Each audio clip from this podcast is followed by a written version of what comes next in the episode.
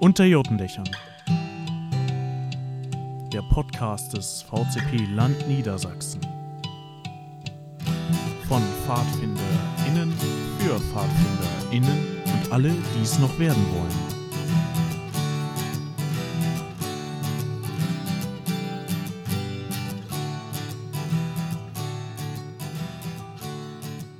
Ja, herzlich willkommen wieder mal bei uns unterm Jotendach. Ja, heute mit einem spannenden Interview. Viel Neues für uns zu lernen und hoffentlich auch für euch zu lernen. Und uns äh, durch die Sendung führe ich euch heute, Bastian, und ich äh, habe Bjane an meiner Seite. Moin. Hallo. Geht's dir gut? Jo. Dir auch? Wunderbar. Na klar. Voll gespannt was jetzt kommt. So, und ich sagte Interview, das heißt, wir haben heute auch einen Gast dabei. Ich begrüße Chrissy bei uns in der Runde und äh, gratuliere schon mal vor äh, weg dir zur Wahl als Mitglied des World Scout Komitees, über das wir ja noch gleich sprechen werden. Vielen Dank. Super schön hier zu sein. Äh, Freue mich über die Einladung. Magst du dich ganz kurz einmal vorstellen? Na klar. Hallo zusammen. Äh, ich bin Chrissy. Ich bin 29 Jahre alt, wohne in Berlin, bin gefühlt seit Urzeiten in meinem Leben Pfadfinderin, ursprünglich aus dem BDP beim Stamm in der Nähe von München und bin seit kurzem ganz frisch in den Weltvorstand von WOSM gewählt. Okay. Weltvorstand von WOSM, genau. Wir hatten es schon mal im Teil Internationales ein bisschen erklärt, wie so die Zusammenhänge sind. Äh, Weltverband, jetzt muss ich selber überlegen, WASM, WAX, das heißt der äh, Frauenverband. Äh, Richtig? Fast. WAX ist der ganz traditionelle Richtig, so Mädchen- und Frauenverband.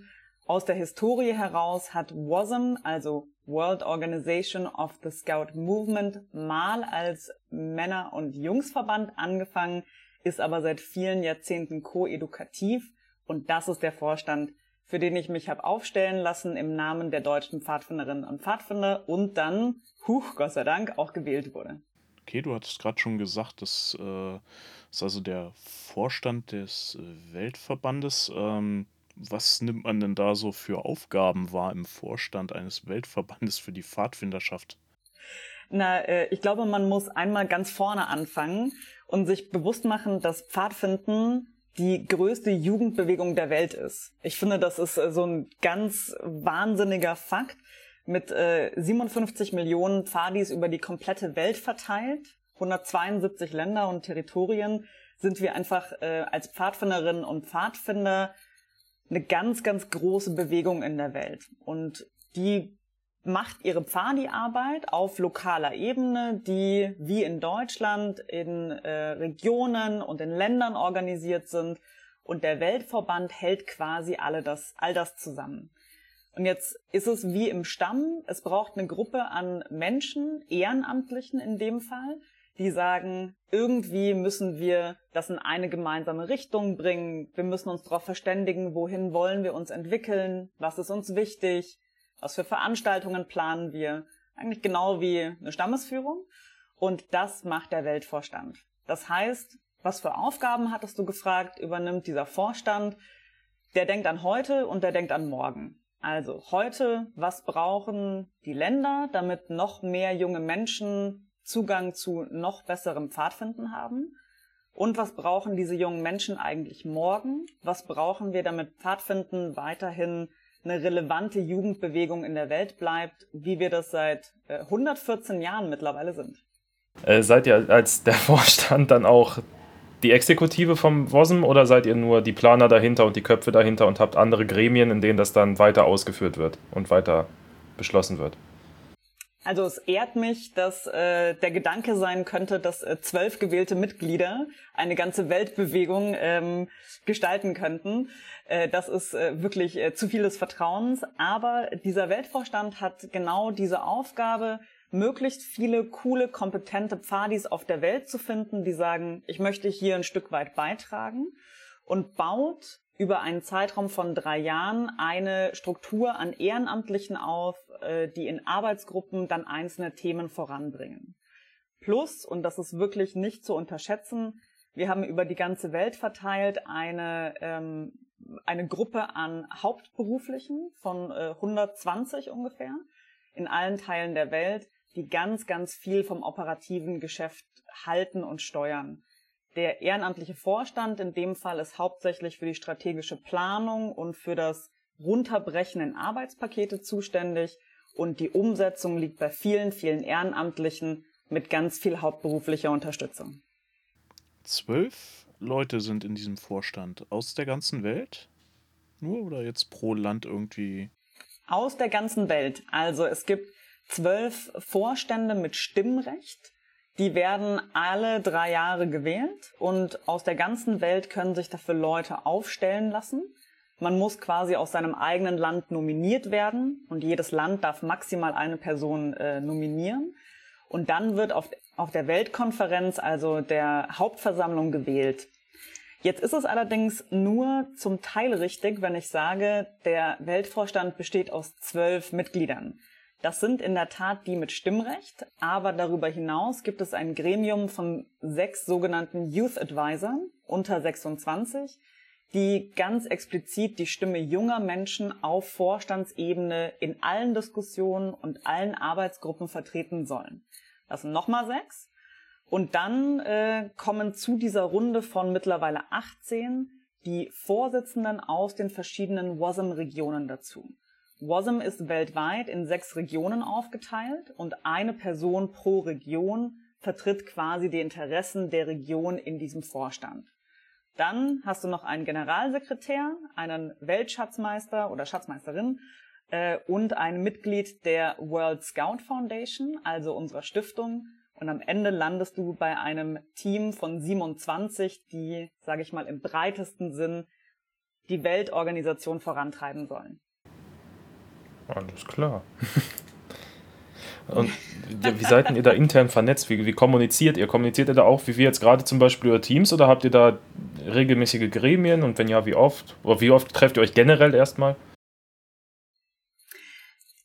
In Zeiten der Pandemie ist alles anders. Ähm, und ehrlicherweise bin ich ja auch erst seit kurzem hier reingewählt und kann jetzt noch gar nicht so viel aus der Erfahrung berichten. Ich war die letzten vier Jahre aber schon quasi als Arbeitsgruppenleitung relativ nah dran. Deswegen weiß ich, dass sich der Vorstand, das Team of 27, äh, wie es liebevoll genannt wird, äh, mindestens zweimal im Jahr physisch trifft, solange es die Pandemie eben erlaubt. Äh, das findet dann überall auf der Welt statt, denn irgendwer muss immer reisen.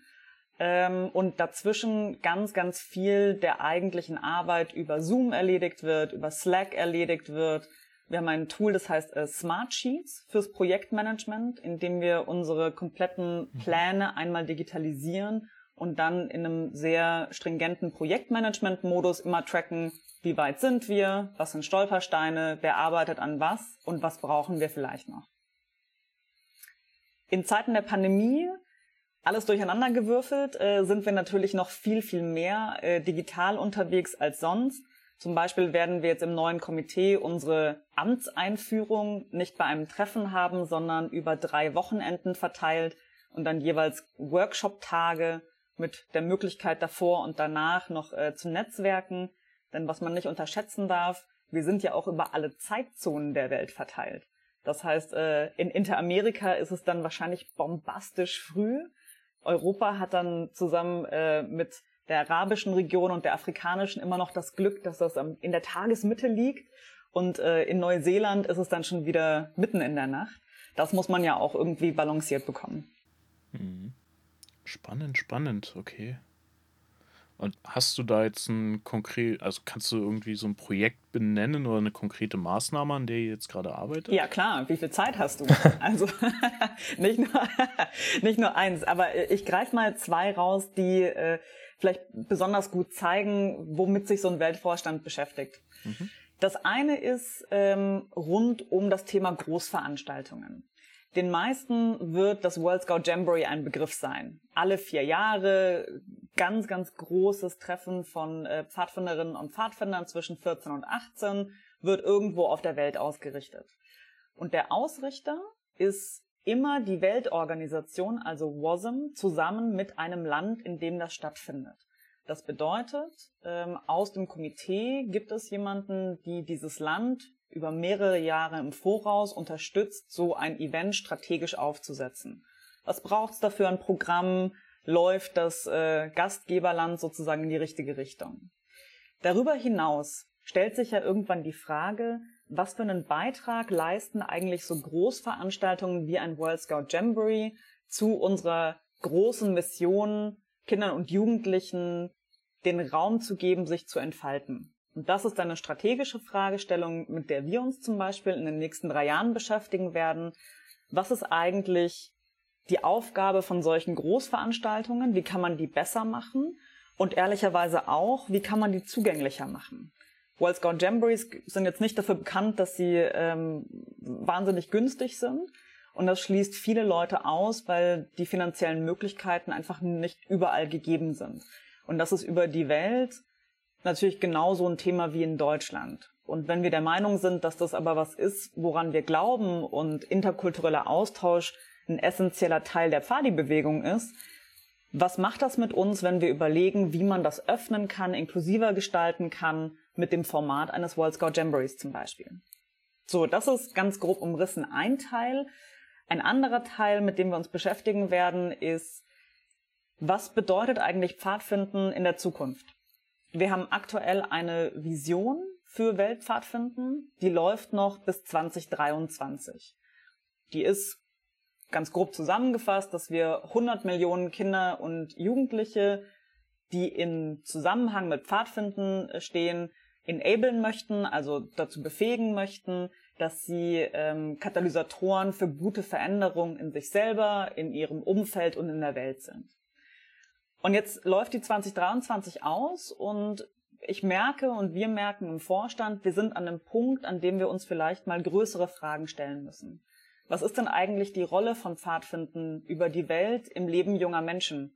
Wenn ich an so Sachen denke wie Digitalisierung, wie Klimakrise. Was macht das mit uns, wenn wir beispielsweise in 15 Jahren gar nicht mehr die Möglichkeit haben, Sommerlager wie geplant zu machen, weil es immer mehr äh, Unwetterkatastrophen gibt? Sehr plakativ und überspitzt.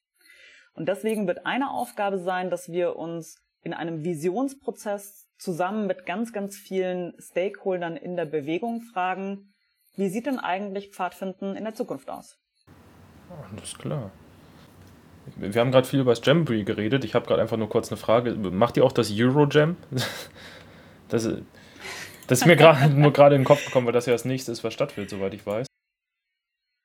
Ähm, was hätte stattfinden sollen? Also das European Jamboree sollte 2020 stattfinden, ist wegen der Pandemie um ein Jahr verschoben worden auf 2021 und wegen Pandemie dann final abgesagt worden. Ich lache gerade so, weil das äh, European Jamboree tatsächlich eins meiner großen Herzensprojekte war, was ich mit dem polnischen Pfadfinderverband vorangetrieben habe. Und es tut mir immer noch weh, dass wir nicht die Chance hatten, dieses bombastische Programm ähm, auf die Straße zu bringen. Aber nachdem das Jamboree 2027, also das World Scout Jamboree, in Polen stattfindet, habe ich große Hoffnung, dass äh, Teile dieses Programmes vielleicht überleben werden. Steht das tatsächlich schon fest?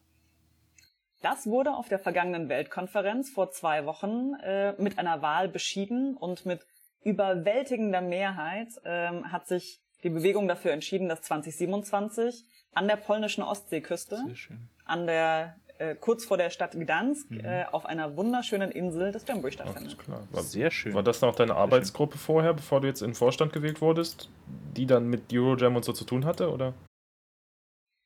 Das war eine meiner Arbeitsgruppen. Also in der Tat, European Jamboree war das eine. Das zweite, was ich in den letzten vier Jahren verantwortet habe, ist Kommunikation und strategische Partnerschaften für die Weltorganisation.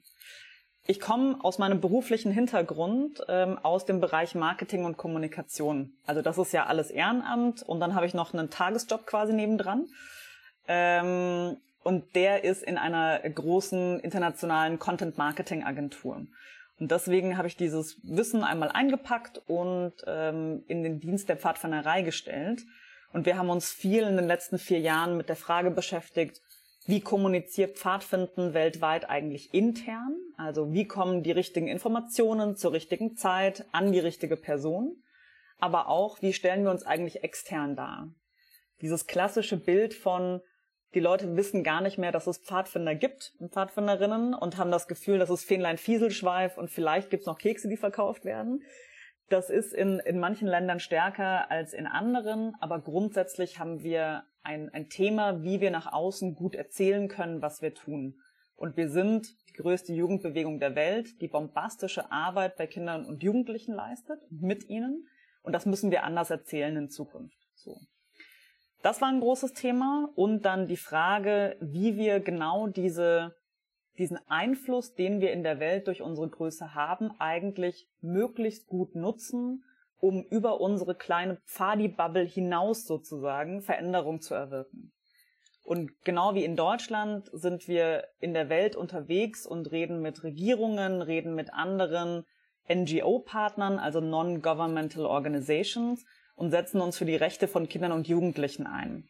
Der ganze Bereich, den man vielleicht wirklich sehr wertneutral als Lobbyismus für Kinder und Jugendliche bezeichnen würde, der war auch Teil meines Portfolios. Alles klar, interessant. Wenn wir gerade bei Kommunikation sind, uns ist im Vorfeld von diesem Podcast aufgefallen, man findet über euch als Komitee eine Seite im Internet und das war's. Also wir haben versucht, ein bisschen zu recherchieren im Vorfeld, aber es ging nicht. Hat das, ähm, hat das irgendeinen Grund oder ist das einfach so? Ich würde mal sagen, das ist noch so, denn äh, das Komitee ist ja erst frisch gewählt und äh, wir haben uns noch nicht mal zum Aufgabenverteilen getroffen. Da wird jetzt Kommunikation noch nicht ganz äh, oben auf der Agenda gestanden haben. Und das andere ist, dass ähm, das Komitee ist als Weltvorstand in einer Rolle, in der wir hauptsächlich das verstärken wollen, was an toller Arbeit auf lokaler und nationaler Ebene passiert. Und es gab schon Zeiten, in denen es sehr viel Personenkult um diesen ah. Vorstand gab. Und das ist was, äh, was mir persönlich ein Anliegen ist. Dieser Vorstand ist zum Arbeiten da äh, und um über solche Formate wie hier bei euch zum Beispiel Verständnis zu schaffen, wie cool eine internationale Bewegung ist, aber jetzt weniger um äh, äh, großartige Figuren im Internet zu erschaffen. Gleichwohl, es wird ein kleines bisschen mehr kommen. Okay. Ich muss noch einmal kurz aufs Jamboree zurückgehen, weil ich habe jetzt, glaube ich, letzte Woche die, den Brief gekriegt für meinen Sohnemann fürs nächste Jamboree in 2023, meine ich, in Südkorea. Hey, genau, Glückwunsch, cool. Ja, wir sind noch am Überzeugen, weil der ist so gerade an der äh, Altersgrenze, wo es anfängt. Da ist auch ein bisschen Überzeugungsarbeit notwendig, aber ja, also äh, prüft mal eure Postkästen gerne. Falls ihr Kinder in dem Alter habt, das in Frage käme, müsstet ihr auch Post bekommen haben. Und die Anmeldung ist ja tatsächlich auch gar nicht so lange offen. Die ist entweder kurz davor, geschlossen zu werden in Deutschland mhm. oder schon geschlossen. Also lohnt sich auf jeden Fall nochmal zu gucken. Ich weiß nicht, ob ihr das Vergnügen hattet und das Privileg, mal an einem Jamboree teilzunehmen. Mein erstes internationales Lager war ein Jamboree 2007 ähm, in England. Und äh, das war wirklich eine ganz, ganz prägende Pfadi-Erfahrung, die mir auf vielerlei Arten und Weisen die Augen geöffnet hat. Also alleine, dass wir abends als Unit bei einem malaysischen Pfadi-Trupp eingeladen zum Abend, äh, waren zum Abendessen. Und die hatten halt Sachen mitgebracht aus Malaysia und mhm. die kannten wir alle nicht und es war exotisch. Und dann hat die Sprachverständigung nur mit Händen und Füßen funktioniert. Und es war einfach alles irgendwie so außerhalb meiner Komfortzone, dass es mich ganz wirklich nachhaltig äh, beeindruckt hat. Und im Nachgang war das äh, eigentlich der Beginn meiner, meiner Liebesgeschichte mit internationalem Pfadfinden. Mhm. Hat mich nie wieder losgelassen. Okay. Wann kamst du denn genau auf diesen Trigger, guck mal, ein Weltvorstand von WASM? Das wäre doch mal eine Maßnahme für mich. Das klingt so, als ob man irgendwann morgens aufwacht und sich denkt, ah ja, äh, ich habe ich hab heute noch nichts vor, vielleicht äh, treffe ich mal eine Entscheidung, die mich jahrelang begleiten wird. Das sind Sachen, die sich ganz oft aus dem Ehrenamt ergeben. Also ähm, ich war ganz lange klassisch aktiv in meinem äh, lokalen Stamm, in der Meutenführung, in der Stammesführung. Dann war ich in der Landesleitung äh, in Bayern im BDP, habe da Internationales gemacht, bin dann in den Bund gekommen, war da internationale Beauftragte für WASM und habe da angefangen, so ein bisschen zu erkennen, wie cool die Möglichkeiten in Europa und in der Welt sind. Und irgendwann, wenn man sich auf der Weltverbandsebene zurechtgefunden hat und versteht, wo man da auch einen Unterschied machen kann, als junger Mensch, als Frau, als Pfadfinderin, alles, was man möchte, überlegt man sich, wo kann ich vielleicht noch was beitragen? Und für mich war klar, ich habe eine ganz große Passion für die strategische Entwicklung von unserem Jugendverband und von unserer Bewegung, dass ich das gerne versuchen möchte, weil ich glaube, dass deutsches Pfadfinden ganz, ganz viele tolle und wichtige Überzeugungen hat. Was uns beim Pfadfinden auch wichtig ist, und das, glaube ich, tut einem Weltvorstand äh, nicht schlecht, sowas nochmal präsent zu haben. Mhm. Thema Scouting Outdoors, Gender Equality, also Geschlechtergerechtigkeit, äh, aber auch Jugend führt Jugend zum Beispiel. Hm. Kannst du Jugend führt Jugend noch ein bisschen weiter erklären? In Deutschland haben wir ähm, ein Bild, in dem Pfadfinden ganz oft von jungen Menschen für junge Menschen gemacht ist. Und viele Stämme haben ganz äh, junge Gruppenleitungen und was meine ich, wenn ich sage jung, in den Zwanzigern. Und das ist für uns ein relativ, ähm, sage ich mal, normales und gelerntes Bild. So kennen wir das. Wir sind sehr dankbar, wenn, äh, sage ich mal, Leute in 30ern, 40ern, 50ern weiterhin Aufgaben im Stamm übernehmen. Das ist super, auch auf Bundesebene. Aber im Prinzip ist Pfadfinden ein Jugendverband und so kennen wir das. In der Welt ist das so nicht gelernt. Es gibt viele Länder, in denen vor allem Entscheidungspositionen durch die Bank weg von einer älteren Generation besetzt sind. Und für einen Jugendverband, der eigentlich das Ohr am Gleis haben muss von dem, was junge Menschen beschäftigt, ist das irgendwann eine Frage von Relevanz und von Glaubwürdigkeit. Und es geht darum, dass man jungen Menschen die Möglichkeit gibt, in diesen Entscheidungspositionen an jeder Ebene teilzuhaben. Und das ist ein Prozess, der in der Weltebene bei WASM vor ungefähr, naja, ich würde sagen 15, 20 Jahren angefangen hat, richtig Fahrt aufzunehmen und äh, wo man jetzt wirklich die strukturellen Veränderungen im Vergleich zu vorher sieht. Sag mal, du hast jetzt ganz viel von, von der Arbeit und so erzählt, aber wir sind ja immer noch der Podcast vom Land Niedersachsen, vom VCP Land Niedersachsen. Inwieweit betrifft eure Arbeit uns eigentlich direkt oder indirekt? Das ist eine exzellente Frage und ich finde, der muss sich jede Ebene bei den Pfadis stellen. Was tut sie eigentlich für den Ort, wo Pfadfinden passiert? Ich würde sagen, an zwei Stellen merkt Niedersachsen, der VCP Niedersachsen, ähm, dass es eine Weltebene gibt. Das eine ist, dass eure Pfadis und eure Rover Ranger Stufe in der Lage ist, an internationalen Veranstaltungen teilzunehmen. Dass es Sachen gibt wie das World Scout Jamboree, aber auch ein World Scout Mood, auf europäischer Ebene ein Roverway und dass es diese Angebote gibt. Die gibt es nur, weil wir europäisch und international organisiert sind und auf diesen Ebenen braucht es einen Vorstand, um das Ganze zusammenzuhalten. Es gibt noch einen zweiten indirekten Moment, wo Niedersachsen merkt, dass es eine, eine, eine Ebene quasi äh, darüber gibt, ohne das jetzt in äh, eine Hierarchie zu stellen. Und das ist, dass die Aufgabe von Europa und der Welt ist, eure Bundesleitung und eure Bundesebene möglichst stark darin zu unterstützen, damit die euch unterstützen können. Es ist nicht so gedacht, dass äh, die Weltebene jetzt eine äh, direkte Unterstützung für jeden Stamm anbieten kann. Das ist einfach zu viel über die Welt und das ist auch nicht der Sinn der Sache. Aber was ganz explizit der Auftrag ist, ist, sich mit den Bundesleitungen der Länder hinzusetzen, um zu verstehen, was braucht ihr eigentlich in eurem nationalen Kontext, um eure Gremien zu unterstützen, um eure Landesleitungen zu unterstützen. In anderen Verbänden Diözesen und deren Vorstände. Und da merkt ihr, wenn es internationale Programme gibt zum Thema, sagen wir mal, äh, wie führt man eigentlich guten Vorstand oder wie betreibe ich Verbandsaufbau, das sind ganz oft Impulse, die von einer Welt- oder Europaebene kommen und so an euch gelangen. Kommuniziert ihr dann hier in Deutschland, wir sind ja speziell mit unserem RDP, damit auch alle schön mitmachen können, äh, kommuniziert ihr da dann mit der RDP-Leiter oder mit dem RDP oder mit den Leitungen der drei Verbände? Oder vier Verbände? Sowohl als auch. Fünf sogar Fünf mittlerweile. Davon aber nur, genau, aber davon nur äh, vier Mitglied bei, bei WASM. Ähm, sowohl als auch. Also im Ring passiert ja mittlerweile mehr inhaltliche Arbeit, als das noch vor einigen Jahren der Fall war. Deswegen ist WASM hier auch aktiv. Aber in Deutschland ist es weiterhin so, dass ganz viel von dem, was operativ im Pfadfinden passiert, in den einzelnen Verbänden angedockt ist. Und deswegen gibt es viel Kontakt auch zwischen Weltebene und äh, Europaebene zu zum Beispiel eurer VCP-Bundesleitung.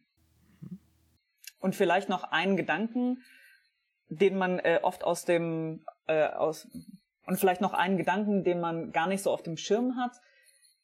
An vielen Ecken ist es so, dass es nicht nur darum geht, wo merkt man, dass es einen Weltvorstand gibt, sondern was würde fehlen, wenn es ihn nicht gäbe. Und ehrlicherweise ist äh, viel der Aufgaben, die wir haben, ähm, und das sage ich in ganz großen Anführungszeichen, Schlimmeres zu verhindern. Also ganz oft geht es darum, äh, Informationen an die richtigen Leute zu bringen, äh, bevor irgendwer Doppelarbeit macht. Ganz oft geht es darum, äh, zum Beispiel Krisen abzumildern, wenn irgendwo doch mal eine Gruppe in den Bergen äh, zu schlecht ausgerüstet ist und von der Bergwacht gerettet werden muss, solche Sachen. Und das bekommt man dann gar nicht so mit und das ist auch genau der Sinn der Sache, aber auch dafür gibt es einen Vorstand. Also mir wären die Fragen dann jetzt ausgegangen. Beziehungsweise ich hätte auch keine mehr, die nicht hier draufstehen. äh, ich hätte vielleicht noch was. Ähm, wenn man jetzt viel mit der internationalen äh, Geschichte unterwegs ist, inwiefern sind denn da kulturelle Unterschiede auch in der Fadi-Bewegung selber spürbar und bemerkbar? Die gibt es auf jeden Fall. Und ich glaube, eines davon, was man auf internationaler Ebene mitbekommt und über sich lernt, ist genau der Umgang mit kulturellen Unterschieden. Und die fangen an, weil wir ja dann doch alle Kinder unserer Sozialisation sind und das mitbringen, wenn wir andere treffen. Und geht bis zur Frage, wie sieht eigentlich Pfadfinden aus und in welchen Zelten wird da geschlafen. Die Unterschiede, wie Pfadfinden über die Welt hinweg gelebt wird, sind äh, relativ groß und relativ breit als Spektrum. Und das, glaube ich, macht uns auch aus als Bewegung, dass man die pfadfinderischen Werte auf ganz viele Arten in vielen Kontexten leben kann. Ich mache mal ein Beispiel. In einigen Ländern ist Pfadfinden keine Organisation, die freiwillig nach Schule und Arbeit oder Ausbildung betrieben wird, sondern ist äh, Teil des Teil der Schule. Also das ist ein Schu Schulfach, das heißt Pfadfinden. Da gibt's dann äh, Lehrer oder Lehrerin, die sind dann quasi Gruppenleitung. Und dann wird ein Jahr alles durchexerziert, was man mit Pfadfinden und Naturkenntnis und Naturkunde lernen kann. Und dann kann man sich überlegen, ob man dabei bleibt oder nicht. Das hat relativ wenig mit dem zu tun, wie wir Pfadfinden kennen. Und trotzdem ist der Kern von dem, wovon äh, dieses Programm überzeugt ist, genau der gleiche wie bei uns. In kleinen Gruppen Gleichaltriger im Einklang mit der Natur Selbstverantwortung übernehmen. Und das muss ich sagen, das kostet mich schon auch immer eine, eine Sekunde, um mich darauf einzustellen, um diese, diesen ganz bewussten Shift zu machen von nur weil es nicht das ist, wie ich Pfadfinden kenne, heißt das nicht, dass es schlecht ist. Und ich glaube, jeder von uns erwischt sich bei solchen Gedanken, dass man erstmal sagt, das ist aber ganz schön seltsam. Und der, das Wichtige ist, im zweiten Gedanken zu verstehen, okay, ich habe diesen ersten Gedanken, wo kommt der her? Na, das ist halt, wie ich das kenne.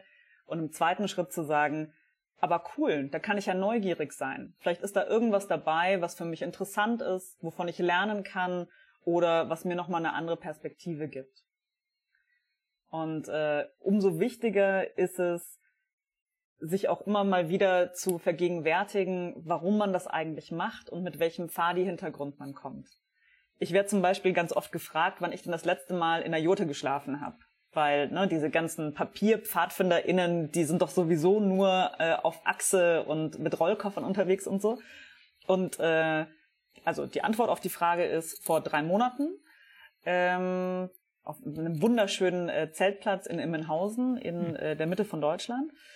Und ähm, umso wichtiger und schöner, schöner ist es ja, sich genau darüber im Klaren zu sein, was man am deutschen Pfadfinden eigentlich schätzt. Mhm.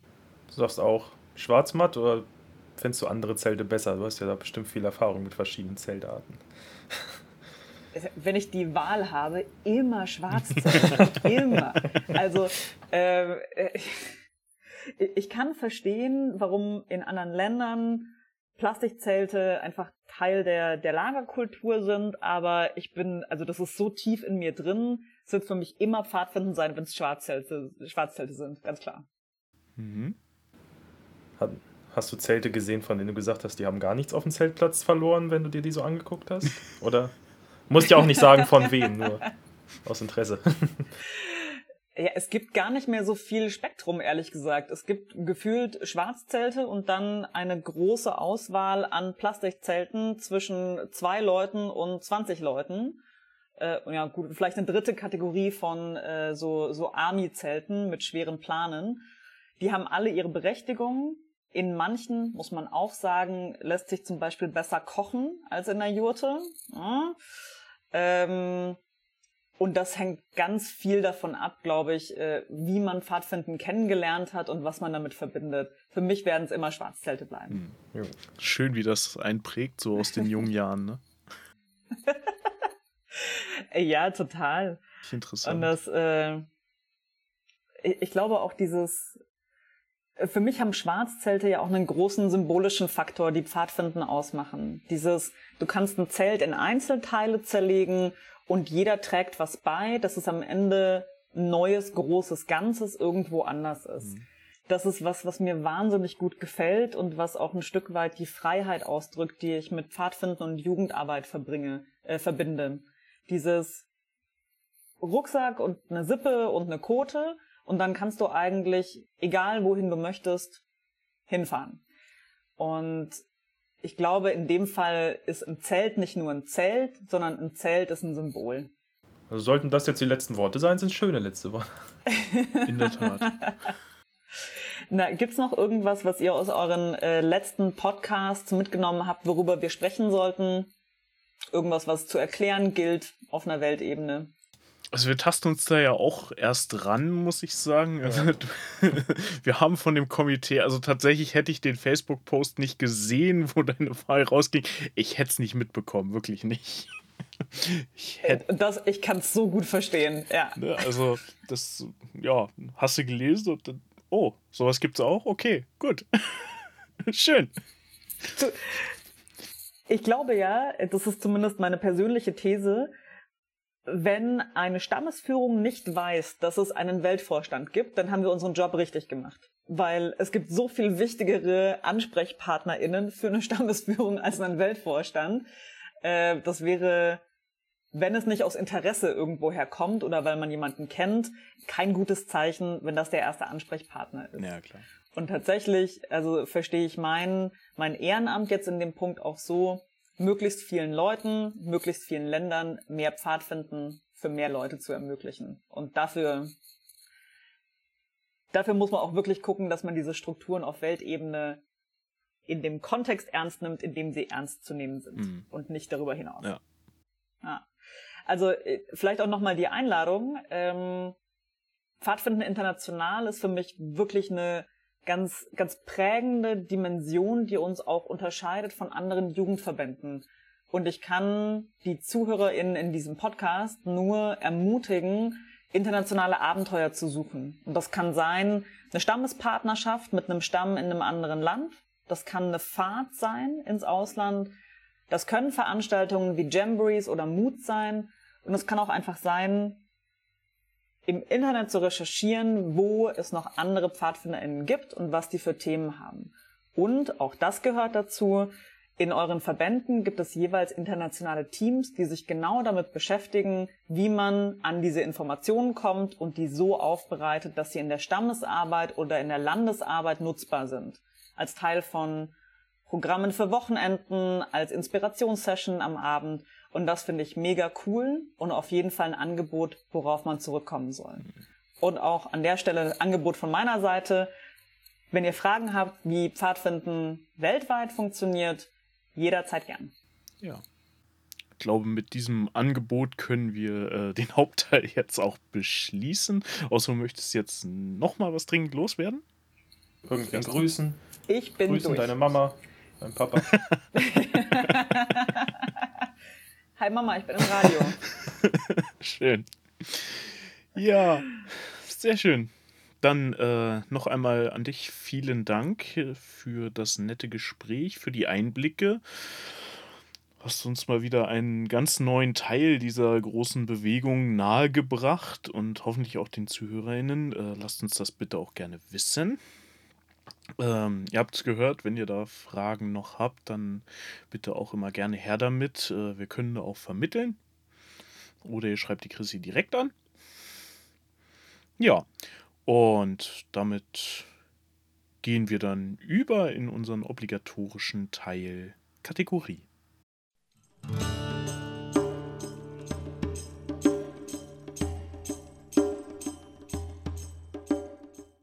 Ja, Bjane?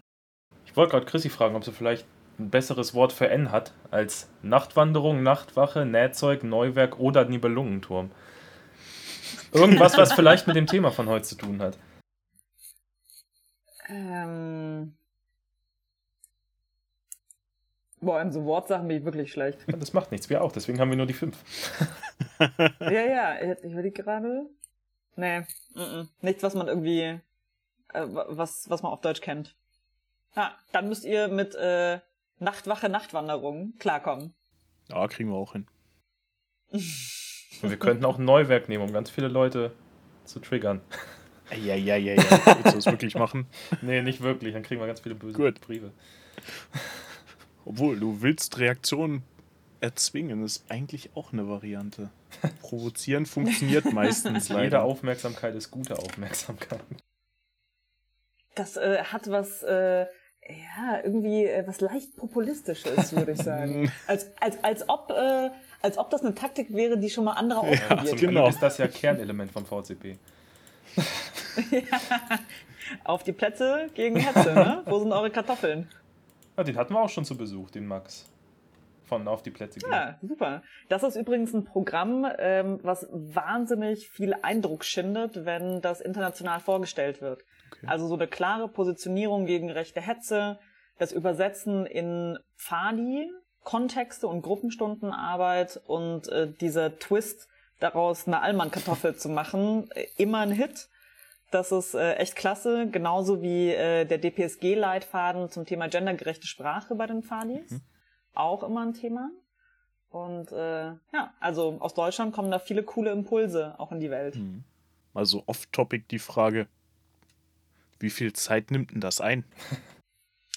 Ist von Woche zu Woche unterschiedlich, aber ich würde jetzt mal ähm, irgendwas zwischen 15 und 20 Stunden im Monat schätzen. Hm. Also im Vergleich, ähm, meine Zeit in der Bundesleitung im BDP war über längeren Zeitraum intensiver Mhm. als das, was ich jetzt auf Weltebene gemacht habe. Das war aber auch nicht Vorstand, deswegen who knows. Mhm. Ähm, ich arbeite Vollzeit und plane das auch weiterhin zu tun. Und mein Anspruch ist, wie an jedes Ehrenamt, ein Ehrenamt ist Ehrenamt wegen der Ehre und des Amtes. Ähm, und das muss vereinbar sein. Und wenn das nicht vereinbar ist, dann müssen wir uns überlegen, wie wir das hinbekommen. Mhm. Weil es schließt wahnsinnig viele Leute aus, vor allem am Beginn ihrer Karriere, im Berufsleben zum Beispiel, wenn wir sagen, übrigens, also zehn Stunden die Woche drunter kann, drunter kann man es nicht machen. Ja, klar. Auch umso beeindruckender, wenn man sich die Zahlen mal vor Augen führt. 27 Menschen, die da so eine Bewegung in die Zukunft führen, die mehrere Millionen Menschen groß ist. Und zwölf davon arbeiten 20 Stunden im Monat. Das musst du ja mal hochrechnen. Das ist ja einiges. Naja, und dann rechnest du nochmal 120 Leute, die Vollzeit darauf arbeiten und fangen wir noch gar nicht an, äh, die regionalen Komitees, die auch aus sechs Leuten pro Region bestehen, plus jede einzelne Bundesleitung. Also das ist so viel People Power, die dahinter steckt. Und dann sind es noch an ganz vielen Ecken einfach unfassbar smarte Leute, die alle noch ein Wissen mit einbringen aus ihrem Beruf oder anderweitig ähm, und die sich jeden Tag dafür entscheiden, anstatt noch eine Stunde auf TikTok zu verbringen, was auch, also legitim so, ne? Ähm, sagen, dann beantworte ich lieber noch eine Stunde Mails oder plane eine Gruppenstunde. Und das ist schon krass. Hm. Da steckt schon ordentlich Manpower hinter. Und Womenpower. Das ist ja People Power Ja, sozusagen. quasi. Ja, ja, aber das ist, äh, ich glaube auch, wenn, wenn mich jemand fragt, warum ich mich jetzt entschieden habe, in einen Vorstand zu gehen und nach den vier Jahren, die an bestimmten Punkten sicherlich auch intensiv waren, das weiterzumachen, dann kann ich nur sagen, das ist die Gesamtheit der Menschen, die sich jeden Tag neu dafür entscheiden, ihre Energie und ihr Wissen da einzubringen, die mich motivieren, das auch zu tun. Weil das ist ein ganz, ganz tolles Gefühl, finde ich, mit Leuten zusammenzuarbeiten, die alle ein gemeinsames Ziel haben, die ein gemeinsames Wertefundament haben. Und ähm, das hat man, glaube ich, an, an weniger Punkten in anderen Kontexten. Und das ist so besonders. Das ist einfach cool. Wollen wir zum Fadi-ABC kommen? Können wir machen, ja. Ich würde sagen, wir können einfach Nähzeug machen. Dann können wir ein bisschen über Aufnäher reden und so. Oh, das hatten wir aber erst in der Trachtenordnung, ne? ja, die ist ja auch schon wieder länger her. Aber jetzt haben wir ja jemanden vom BDP dabei und aus dem Internationalen kennt ihr ein bisschen aus mit Aufnähern. ich finde, das andere passt alles noch schlechter. Findest du? Ja, schon. Ich weiß nicht, so eine Nachtwache finde ich schon spannend. Also ja, ich kenne das halt. Bei uns macht das hm? niemand. also ich kenne es tatsächlich vom äh, Bayerischen Technikkurs im VCP. Da ist 24-7 hast du da Feuer stehen und die Nacht ist eingeteilt in drei Schichten, a zweieinhalb Stunden, glaube ich. Geht um, um 23 Uhr los und die letzte Schicht bereitet dann gleich das Frühstück mit vor. Irgendwie, wenn du diese Zwischenschicht hast von 2 bis 4.30 Uhr, äh, kannst du dich auch. Äh, das, das, ist dann die Frage, ach, lohnt sich das jetzt nochmal in den Schlafsack zu kriechen oder nicht? Da kann man nur hoffen, dass es ein sehr, sehr schöner Sonnenaufgang ist, der dafür entschädigt. Ja, die Sache ist, also ich war da auch erst zweimal und einmal hatten wir aber auch tatsächlich einen nächtlichen Überfall. Die Dorfjugend. Zum Fahne klauen, oder? Nein, was? die Dorfjugend kennt das, genau. Und äh, die wollten die Fahne holen. Das Problem an der Sache ist, womit die nicht gerechnet haben, dass da tatsächlich ein Feuer direkt brennt und die Fahne halt mal eben äh, sechs Meter über diesem Feuer hängt. Gibt es bei euch Nachtwachen? Bei uns, wie gesagt, nicht. Das ist so eine Sache, die macht man nicht. Also Nachtwachen kenne ich äh, wirklich nur aus meinem Stamm und aus meinem Landesverband. Ähm, auf World Scout Jamborees sind Nachtwachen und Fahneklau tatsächlich verboten, weil stell dir mal vor, wenn du auf diesen 40, 50.000 Leute lagern jede Nacht deine Fahne bewachen musst, das ist ja, also, das wäre das größte Spiel Capture the Flag, was man je gesehen hat und wahrscheinlich völliges Chaos, reine Anarchie. Absolute Eskalation, genau. Ja, und äh, darf man auch nicht vergessen, äh, in vielen Ländern haben die Pfadi-Fahnen und die Landesfahnen nochmal einen ganz anderen Stellenwert, als sie selbst bei uns schon haben. Und wenn die dann geklaut wird und Gott bewahre, nicht gut behandelt wird, da äh, ist der nächste diplomatische Vorfall quasi vorprogrammiert. Und ich glaube, da sind wir alle besser mit einem mit einem Fahnenklauverbot ja. unterwegs. Äh, sind bei euch so gewalttätige Spiele, die sind bei uns auf Lager immer verboten, so britisch Bulldog und so. Gibt's das auf dem Jamboree? Ist das erlaubt?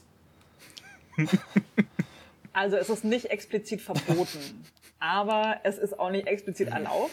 Ähm, und ehrlicherweise ist das Programm ein bisschen anders strukturiert. Da geht es ja ganz viel äh, um, um wirkliche Programmelemente, wo du für zwei, drei Stunden einen Workshop mitmachst oder für zwei, drei Stunden äh, Kanu fahren gehst.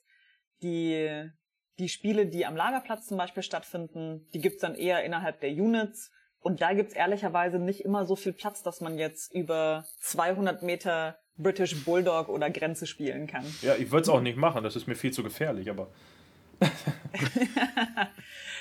also äh, Jamborees, das ist, muss man sich ja mal vorstellen, das ist ja eine Stadt, eine mittelgroße Stadt, die errichtet wird auf äh, Heringen quasi. Und da gibt's auch ohne British Bulldog genügend Sachen, die vorfallen, die das Ärztinnen-Team gut in Atem halten. Da braucht man, glaube ich, gar ja, nicht mehr. Mh. Gleiche gilt ja auch für Bundeslager schon, also. Absolut. Absolut. Aber mal sehen, ihr habt nächstes Jahr Bundeslager, ne? Vielleicht gibt's da ein sehr großes Spiel British Bulldog. Das könntet ihr mal anziehen. Ich hoffe nicht. Nicole erzählt, eine aus unserem Stamm, die Krankenschwester, die ist da immer im Lagerkrankenhaus und die erzählt immer, was da so für Leute kommen und was genau die jetzt gemacht haben. Hm. Da ist nichts Schönes bei, gar nichts. ah, kann ich mir vorstellen. Ja, machen wir Quidditch. Das lief ja auch nicht so auf der Sack. Auf dem Sack war das auch. Da hatten wir äh, die Gemeindepfadfinder. Fand ich auch witzig. Ja. Die haben eine, an dem einen Abend irgendwie noch eine Fahne geklaut und dann haben die aus äh, gegen, als Gegenzug denen mal eben die äh, Jotte unterm Hintern weggebaut binnen fünf Minuten und sind dann an uns vorbeimarschiert und haben die am Strand wieder aufgebaut. Da muss ich einfach sagen, äh, beeindruckend. Ja. Wer in fünf ja. Minuten eine Jurte bewegen kann, der hat sich das vielleicht auch einfach verdient. Habe ich natürlich nicht gesagt. Aber die waren schon heftig organisiert. Also, wenn du ja, dann nur noch stehst und zugucken kannst, wie gerade dein Zelt äh, quasi über dem Kopf weggebaut wird, weil ich so in Schockstarre bist, dass du nicht mal mehr reagieren kannst, das ist schon. Ja. Ja. Ah ja. So, haben wir das N auch abgehandelt, oder? Ja. Ich habe Nachtwache schon mal weggestrichen, auch wenn wir jetzt nicht richtig damit angefangen haben. Macht ja nichts. Wir haben irgendwie drüber geredet. Genau. Sehr gut. Zusammenfassung gibt es abschließend. Ja, wunderbar. Dann kurzer Abmod. Äh, wir danken allen ZuhörerInnen, die bis jetzt dran geblieben sind. Folgt uns auch weiter, kommentiert hier gerne dazu, lasst uns Feedback da und erzählt weiter, dass es uns gibt, dass noch mehr Leute, gerne auch außerhalb des pfadfinderischen Kreises, äh, dass noch mehr Leute reingezogen werden können in diese Bubble oder zumindest mal davon gehört haben und eben diese klassischen Vorurteile äh, wir dann auch an anderen gesellschaftlichen Schichten noch abbauen können weiter. Und ja, ihr hört uns auf allen möglichen Plattformen, Spotify, Deezer, YouTube und so weiter und so fort. Ähm, auf Instagram und äh, unter dem Handle und Ad unter Jottendächern, so rum. Lasst uns auch da gerne Feedback da, wenn es nötig ist. Äh, wenn ihr wollt. Wenn es nötig ich ist. Durch. Ich bin durch, genau. In diesem Sinne, äh, ja, verbleiben wir bis zur nächsten Folge und wünschen gute Fahrt. Gut Fahrt.